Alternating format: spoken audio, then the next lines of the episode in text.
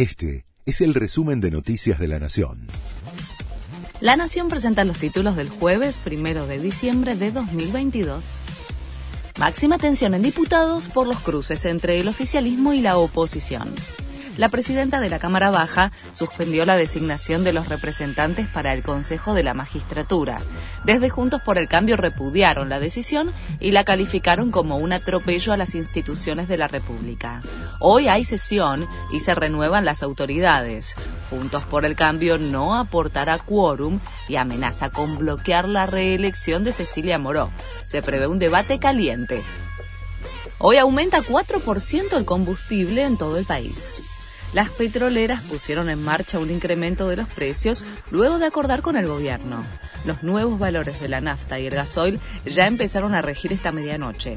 La suba de precios, la sexta que se aplica en lo que va del año, estará limitada y se va a mantener durante 120 días. El gobierno intenta evitar cortes de luz de cara al verano. La secretaria de Energía, Flavia Rollón, aseguró que trabajan para evitar las interrupciones masivas del servicio.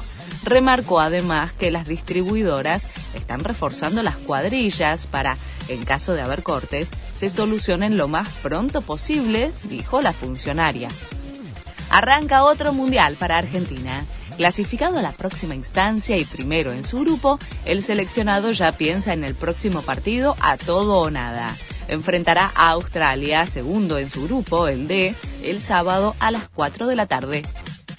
Gerardo Martino renunció a la selección de México. Le ganó 2 a 1 a Arabia Saudita, pero quedó tercero en el grupo y no fue suficiente para seguir en carrera. Asumimos el rotundo fracaso que tuvimos en este mundial. Mi contrato venció cuando el árbitro pitó el final del partido, dijo el argentino en la conferencia de prensa posterior al partido. Este fue el resumen de Noticias de la Nación.